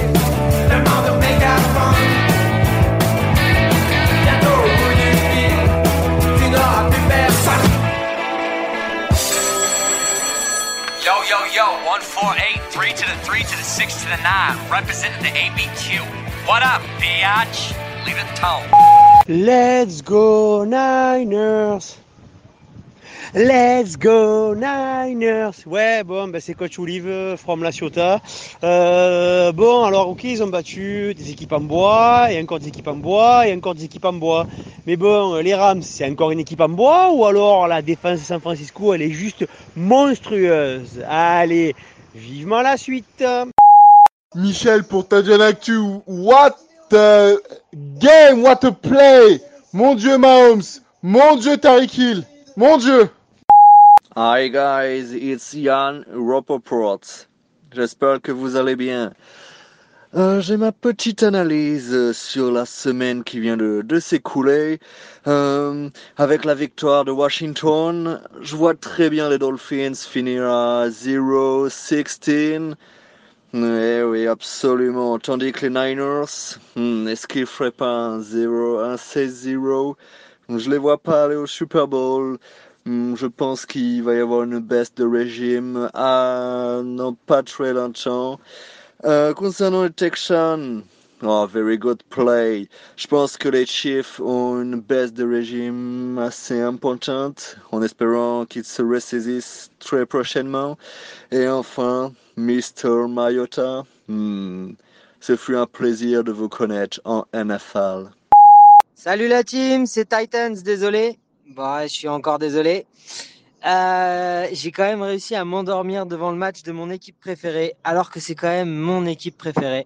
Donc c'est que ça devient grave. Et à mon réveil, oh, stupéfaction, stupéfactage, stupéfacement, je sais, toutes les façons les plus improbables de le dire.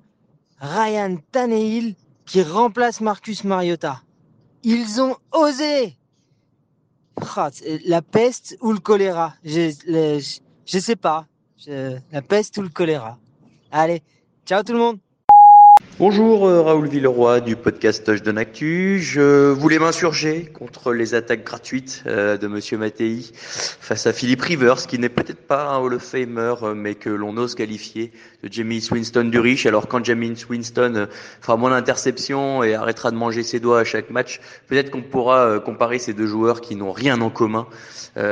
Tant Philippe Rivers est plus grand par la classe et le talent aujourd'hui. Et je rappelle à Monsieur Mattei qu'il faut faire attention de ne pas trop euh, jinxer Philippe Rivers, sans quoi il pourrait bien euh, sortir les meilleurs stats de sa carrière. Bisous Le répondeur de la semaine avec un des membres de l'équipe qui s'est incrusté. euh, alors oui, Grégory, on, on l'a remarqué hors antenne. euh, évidemment, c'est le membre de l'équipe qui a le pire son hein, dans, le- dans ce répondeur. euh, Raoul qui nous a appelé de ses toilettes visiblement. Euh, donc je lui ai déjà répondu euh, d'avance. Euh, voilà, Philippe Rivers, euh, non pas Hall of Famer pour moi, mais on va pas le refaire. J'accepterai pas Eli Manning, j'accepte personne. Moi, le Hall of Fame, on est trois, on se fait une bouffe et on est tranquille. Voilà, c'est tout. Euh, les tops et les flops, c'est maintenant.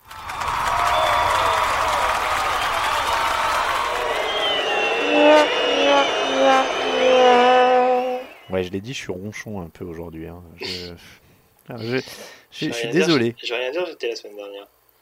Ouais, je suis désolé. Je, je, j'ai des... ouais, je, suis, je suis un peu ronchon. Euh, donc, les tops et les flops. Grégory, je te laisse commencer avec ton top.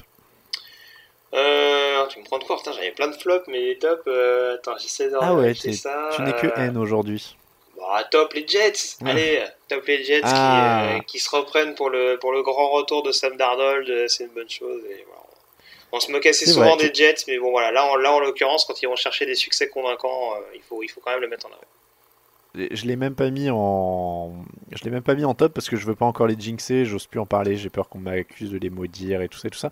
Euh, il faut saluer euh, d'ailleurs euh, donc euh, Latrell qui est un, un de nos, nos auditeurs bien connus et notamment sur Twitter qui a réalisé une petite vidéo euh, nous mettant en scène, euh, disant que j'avais maudit les Jets et tout ça. Donc, euh, mais je, alors je sais pas, je savais pas quoi réagir parce que je suis timide quand j'ai- j'aime pas parler de moi.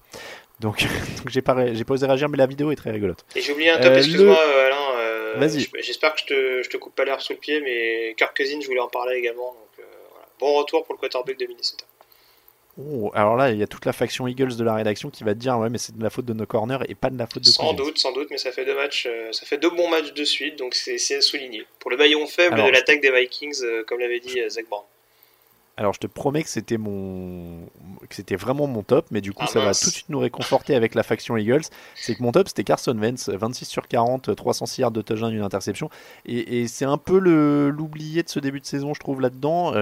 C'est je pense qu'il est dans mon top 10 des quarterbacks, si je dois le faire maintenant.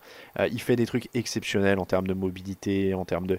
Il est super fun à voir jouer, et, c'est vrai qu'on l'oublie un peu, je trouve, en ce début d'année. Donc j'avais envie de mettre Carson Wentz à l'honneur, c'est pour ça que j'en parlais pas beaucoup tout à l'heure quand, on parlait du match, parce que je me l'étais gardé pour les tops. Le flop, les flops, visiblement t'en as plein. Ouais, j'en ai quelques-uns. Alors, on n'en a pas parlé dans le Cleveland-Seattle, donc ça me paraissait important quand même de le mettre en avant. Euh, Baker Mayfield, euh, on sait que j'aime bien le joueur, et bon, je ne perds pas espoir de par son mauvais début de saison, je trouve, euh, son mauvais début de deuxième saison euh, NFL. On sait que des fois ça plafonne pour le quarterback, bah lui il est en plein dedans. Euh, parce que en l'occurrence, voilà, même quand la ligne offensive est meilleure, mais quand ses cibles arrivent à, à s'ajuster un peu, il y a des erreurs de lecture que je trouve un petit peu flagrantes, des interceptions quand même un peu what the fuck. Celle de Trey Flowers par exemple, bon c'est beaucoup attardé sur ce qui s'est passé après, mais l'interception en elle-même elle est quand même assez vilaine. Donc euh, bon, encore une fois, c'est c'est un joueur sur lequel oui on a mis beaucoup de pression, mais c'est un joueur qui a été habitué à se mettre beaucoup de pression naturellement en college football. Donc euh, le fait de le voir, euh, on va dire, se liquéfier un petit peu dans ce début de saison, c'est ça me paraît quand même assez anormal et ça me paraît quand même être à souligner. Surtout quand on voit le bon match, ça aussi on n'en a pas parlé, mais le bon match de Nick Chubb de l'autre côté. Mon flop tient en trois mots Winston, Mariota, poubelle. Voilà, simple et efficace. Euh, on passe à vos questions.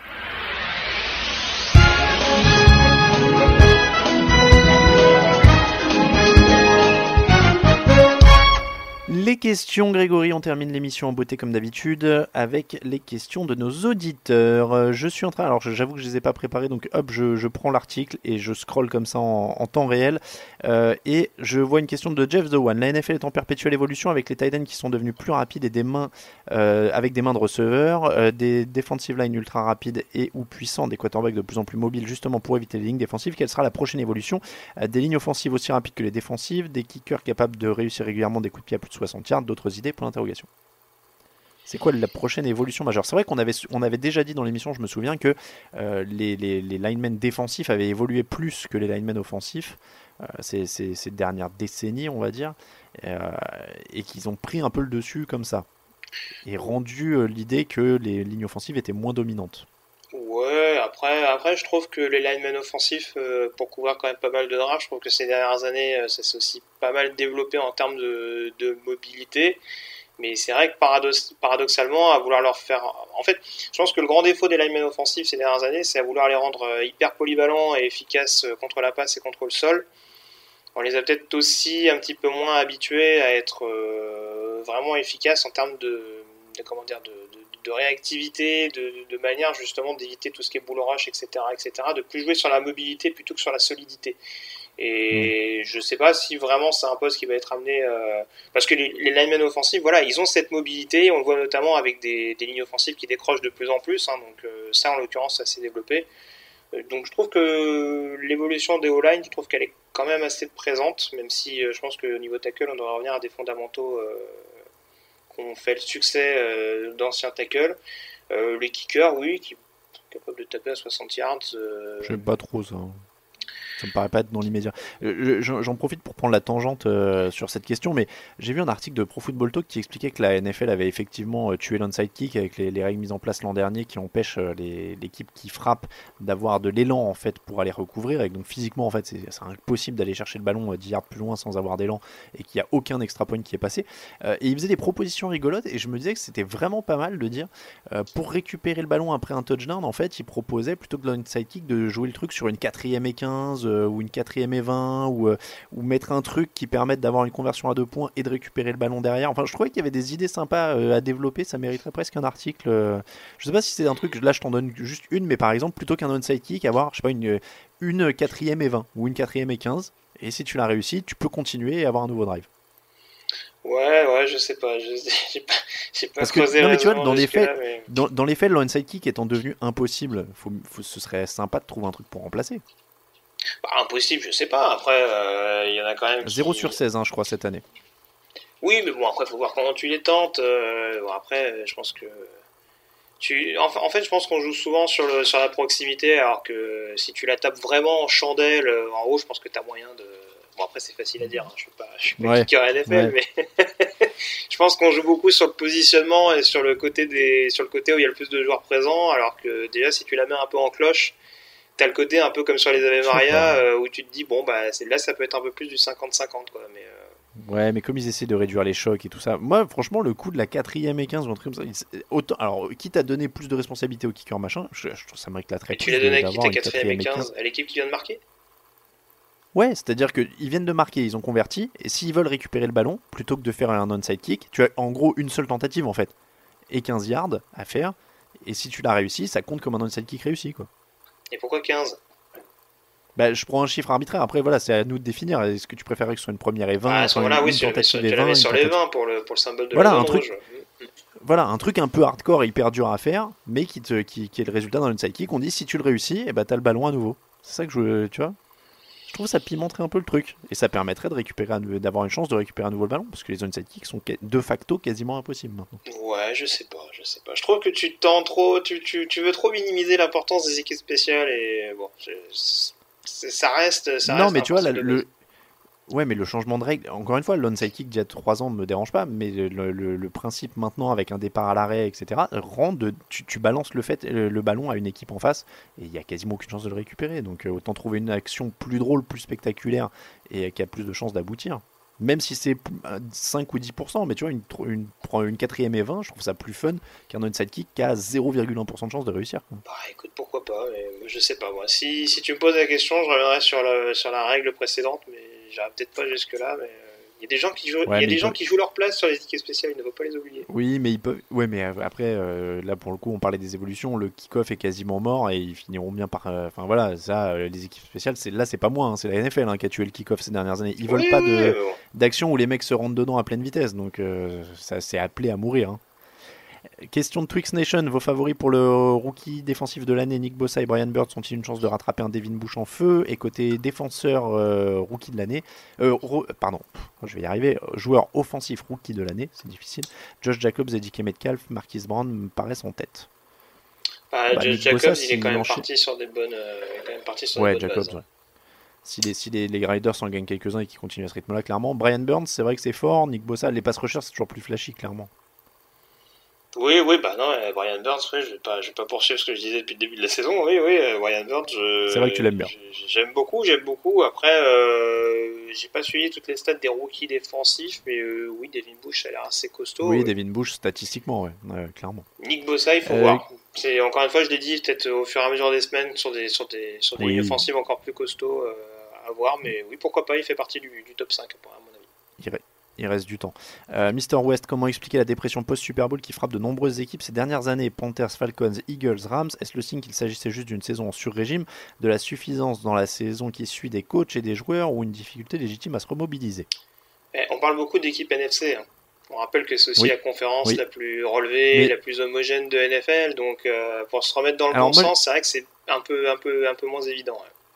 Moi, j'allais te dire ça. En fait, ma réponse, ça allait être tout le monde n'est pas les Patriots. Je crois que les Patriots nous a habitués à un truc irréel, mais si tu regardes avant le règne des Patriots, ça tourne beaucoup sur les participants au Super Bowl. Oui, oui, non, bien sûr, bien sûr. Mais au-delà de ça, euh, là pour le coup, alors, les Eagles le gagnent dans les circonstances qu'on sait, euh, voilà, avec le côté vraiment euh, le couteau entre les dents, etc., etc. Et bon, je pense que l'année d'après, on était, c'était pas forcément une gueule de bois, mais on est toujours dans ce côté dont je parlais tout à l'heure, le côté un peu euh, difficulté, je trouve, à se, mobiliser, euh, on va dire, sur des bases assez régulières. Euh, par contre, voilà, les Panthers, les Falcons, les Rams, ça reste des équipes qui disputaient un premier Super Bowl, qui voilà, qui restaient relativement jeunes quand ils sont arrivés également à ce stade de la compétition là. Et quand tu vis des grosses des gros échecs comme ceux qu'ont vécu les équipes concernées, après il faut réussir à avoir le coach pour euh, relancer tout ça. Et bon, en l'occurrence, je sais pas si Rivera, Quinn et McVeigh, puisqu'on parle plus précisément de ces trois équipes là, je sais Mm. pas si c'est les en termes de en termes de leadership, Et- et- je sais pas si c'est ceux et- qui arrivent à te permettre de te relever Je, je peu l'échec. vois ce que, je vois ce que vous essayez de faire, monsieur. N'entraînez pas Sean McVay avec Dan Quinn. Attention. Hein. Bah écoute, moi je N'entraînez te pas dis, Sean McVay dans la vu- discussion avec Dan et je l'ai vu Quinn. je l'ai vu de près après le Super Bowl. Donc je peux te dire que, à mon avis, il a vrai. dû vivre aussi mal que ses joueurs en l'occurrence. Donc euh, je sais pas, mais Ah, c'est un, très. C'est un. Ah bah, bah, bah, oui, oui, oui. Quand tu l'as vu, ouais. Ah ouais, j'ai caché les couteaux que. Bon, je- j'en avais pas sur moi parce que la sécurité aurait pu. Oui. je Euh, me serais là, oui, à abstenu- mon avis. Je me euh, serais abstenu de lui proposer ne serait-ce qu'une corde, hein, parce que là, sinon, les dégâts auraient été. Mais non, mais honnêtement, voilà, c'est un. On sait que c'est un, un excellent stratège. Après, il a encore beaucoup à prouver d'un point de vue leadership. Et bon, c'est peut-être pas encore euh, à sa portée de réussir à rebooster un groupe euh, qui est en plus emmené par un quarterback relativement jeune. Bon, en tout cas, cette blague de Grégory vient de nous coûter notre accréditation au prochain Super Bowl. On plaisante pas avec la sécurité. Euh, Ça tombe bien, c'est encore Raoul. c'est encore Raoul, il va être vert. Ah non, il y a un de vos collègues qui a dit qu'il était venu avec des couteaux, on l'a pas chopé la dernière fois. Uber Hawks, le quarterback lance, la balle rebondit dans les mains du receveur, attrapé par un joueur défensif. L'interception est considérée comme une faute du quarterback, juste ou injuste. Bon, bah évidemment, c'est pas juste, mais il faut bien que la stat existe. hein. Euh, Robert Salé, euh, futur head coach. Oula. Interrogation. Superbe défensif Ah, coordinateur au crâne luisant des 49ers. nous dit. J'adore comment tout va très vite en NFL, alors que l'année dernière, on était là euh, à le mettre sur le bûcher, euh, et là maintenant, Oui, c'était le même hein, l'an dernier, le coordinateur de. Niners.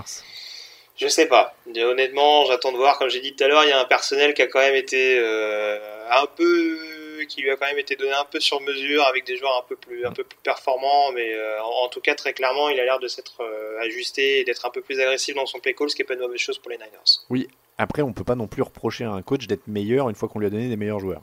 Oui, oui, non, mais, mais Le contraire serait moi, plus. moi, après, c'est ce que je dis. Il y, a des, il y a des coachs qui arrivent à faire des miracles, en effet, avec des escouades, euh, on va dire, au talent relatif. Mais bon, après, voilà, faut, faut pas non plus partir dans des extrêmes euh, quand il a un excellent groupe à disposition. Et puis, euh, d'un autre côté, dire, ah ouais, il est bidon, alors que, bon, le personnel est pas trop. Et pas non plus qu'à. et pas la panacée, pour reprendre quelqu'un que je connais. Oh. Euh, dernière question qu'il avait une semaine sans NFL au milieu de la saison pour que toutes les équipes aient leur semaine de repos en même temps pour ou contre? C'est vrai que c'est pas si bête. Pourquoi pas? Une sorte de trêve. Oui, Oui, oui. Nous, ça nous ferait chier, mais sur le principe. euh, Nous, oui, nous, nous. Bon, ils trouveraient de quoi meubler, hein, c'est la NFL. Ils mettraient un petit, un petit événement, euh, un combine, ils diraient à la NCA, hop, hop, filez-nous vos gars, là, on va faire un- une sorte de. Ils vont courir en slip pendant deux semaines ou je sais Mais pas ils ont quoi. pas besoin de ça. on- La NCS se suffit à elle-même, ne t'inquiète pas. Euh, Dijon Niners, salut la team. Question à deux balles qui des Pats ou des Niners tomberont en premier? Le calendrier des Pats Jets, Browns, Ravens, euh, repos au Philly. Les Niners, Redskins, Panthers, Cardinals, Seahawks, Cards. Euh, bah, les Bon, les Niners. Quand Ouais, bah, Et je veux bien que ce soit les deux dernières équipes invaincues. Maintenant, j'ai toujours un peu, je, je tique toujours un peu quand on les met euh, sur le même plan pour dire bon alors qui, qui Mm. Oui, entre les oui, deux oui. euh, Bon, Plus, plus sérieusement, je vois bien les Patriots. euh, Dijon Niners disait plus sérieusement, je vois bien les Patriots proches du 16-0 avec cette défense. Qu'en pensez-vous? Et alors, il, rajoute le Gronk pourrait revenir pour la, semaine 14 plus Prelove, vous y croyez Je sais pas d'où sortent toutes les rumeurs Gronkowski, parce que moi, on reçoit même des messages privés de, gens qui nous disent euh, J'ai vu que Gronk pourrait revenir à tel moment, à tel moment, à tel moment.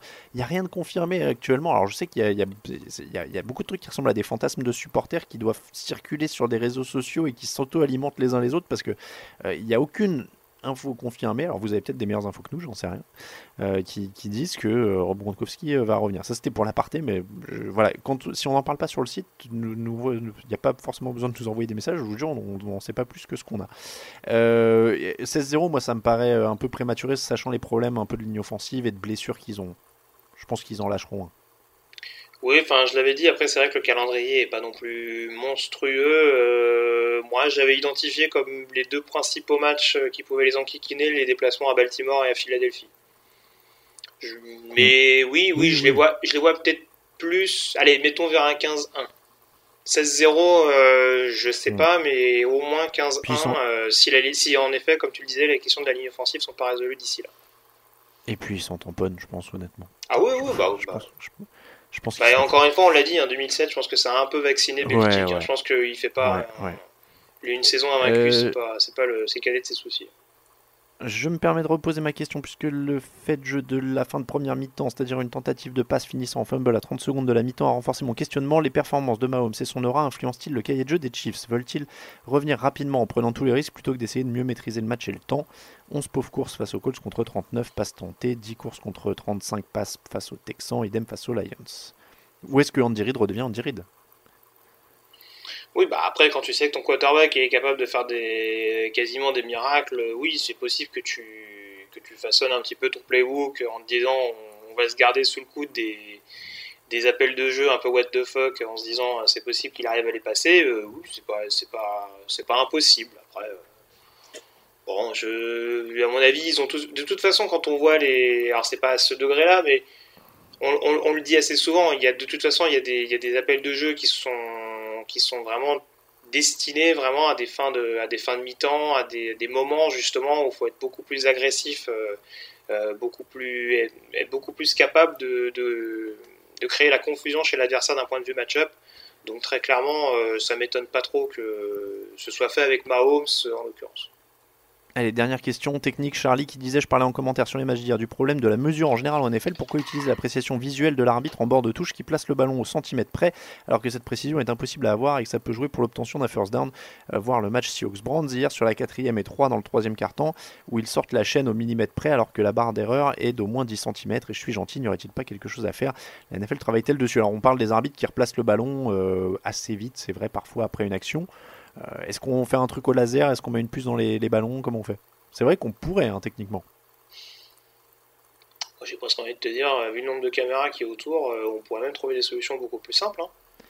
Mais Tu, tu fais appel aux Oui. caméras euh, 30 fois dans un match et t'es pas capable de regarder exactement euh, où s'est placé le. où s'est non, arrêté je le que- joueur, où, était, où était le ballon à ce moment-là? Je pense que l'angle des caméras doit faire aussi des fois qu'on croit que l'arbitre est un peu à l'ouest, alors qu'il doit la replacer au bon endroit où lui a vu, mais comme la caméra aplatit un peu, peut-être qu'on a l'impression que non. C'est vrai qu'il y a des fois, j'ai quand même vu. euh, bon, il y a des fois où ça semble évident, en effet. Mais alors après, euh, moi je vais reprendre ce qu'on m'avait dit la première fois que je suis allé aux États-Unis. On m'a dit c'est un pays où le très moderne côtoie le très archaïque. Bah voilà, je pense que vous avez tout. euh, vrai. je pense que vous avez tout sur la NFL euh, à ce moment-là. Euh, Il y a deux dernières questions qu'on va pas faire ici, mais que je remercie parce que ça fera des thèmes de fauteuil. Il y avait une question de Dirty Fighter qui disait question autour d'Adrian Peterson qui vient de faire un match à plus de 100 yards. Quel est votre top 10 des running backs de l'histoire? Où situez-vous Adrian Peterson? Y a eu-t-il eu des running backs plus forts qu'Adrian Peterson ces 15 dernières années? Je ferai un fauteuil là-dessus. Je me le suis noté. Je me suis fait un petit fichier et il y avait une question de Jujuju. Je la retrouve. La trade deadline est dans 15 jours. Quels sont les trades les plus probables à venir? Quels sont les trades que vous aimeriez voir? On fera un truc ce dimanche dans le fauteuil Ah, et peux je regarde les running backs. non, t'as pas le droit. T'as pas le droit. Désolé. Quel dommage. On en reparlera, ça va arriver là. On est que, que dans les rumeurs. Allez, donne-moi un nom. Tu veux voir qui est changé Je sais pas si je veux le voir échanger, mais Jalen Ramsey et Melvin Gordon, je peux mettre une pièce. hein. Allez, une pièce sur euh, Jalen Ramsey et Melvin Gordon. Alors, c'est comme ça que se termine l'épisode 312 du podcast Jean Actu. Merci beaucoup, Grégory Richard. Toujours un plaisir. Je suis désolé, t'as dû me supporter euh, aujourd'hui. J'ai dit, j'étais un peu, un peu renfrogné. C'est- mon petit, c'est peut-être mon coup de barre de, semaine 6. euh, Je commence à, encaisser le décalage euh, de sommeil et tout ça. Euh, on vous rappelle que l'émission du mardi vous est présentée cette année encore par le Hard Rock Café Paris tous les dimanches. C'est soirée Game On au Hard Rock Café, Happy Hour pour ceux qui viennent voir les matchs, Beer Bucket, 6 bières pour le prix de 5. Et évidemment, tous les matchs. N'hésitez pas à y aller, c'est tous les dimanches au Hard Rock Café Paris. On remercie tous ceux qui nous soutiennent sur Tipeee. N'hésitez pas à les rejoindre. Pour nous suivre, c'est sur les réseaux sociaux d'abord Twitter, TDActu, Facebook, TDActu, Instagram, Touchdown Actu en entier, euh, Grégory Attielo Radiosa sur Twitter, moi-même Atala Mattei et euh, le reste de l'équipe, at Raphaël TDA, euh, at Raphaël underscore TDA, pardon, at Raoul VDG et at Camille Saraben. On les salue bien évidemment. Pour le site, c'est le principal, n'hésitez pas à y aller, tdactu.com pour faire plus court, touchdownactu.com en entier, bien évidemment. Voilà pour la, le débrief de la semaine 6. Déjà, le temps file. Merci beaucoup encore, Grégory. Et puis on se retrouve jeudi, ce sera avec euh, Raoul Villeroy. Voilà, voilà. Bonne semaine à tous. On se quitte évidemment en musique avec le générique signé Kickban. Qu'on remercie encore. Bonne semaine à tous. Ciao, ciao.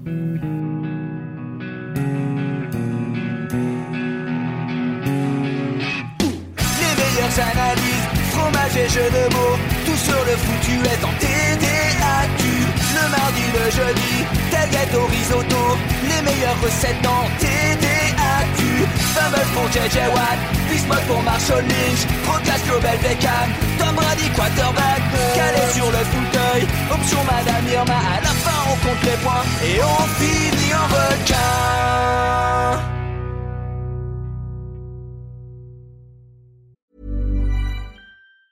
Hey, it's Danny Pellegrino from Everything Iconic. Ready to upgrade your style game without blowing your budget? Check out Quince. They've got all the good stuff shirts and polos, activewear, and fine leather goods, all at 50 to 80% less than other high end brands. And the best part? They're all about safe, ethical, and responsible manufacturing. Get that luxury vibe without the luxury price tag. Hit up quince.com slash upgrade for free shipping and 365 day returns on your next order. That's quince.com slash upgrade.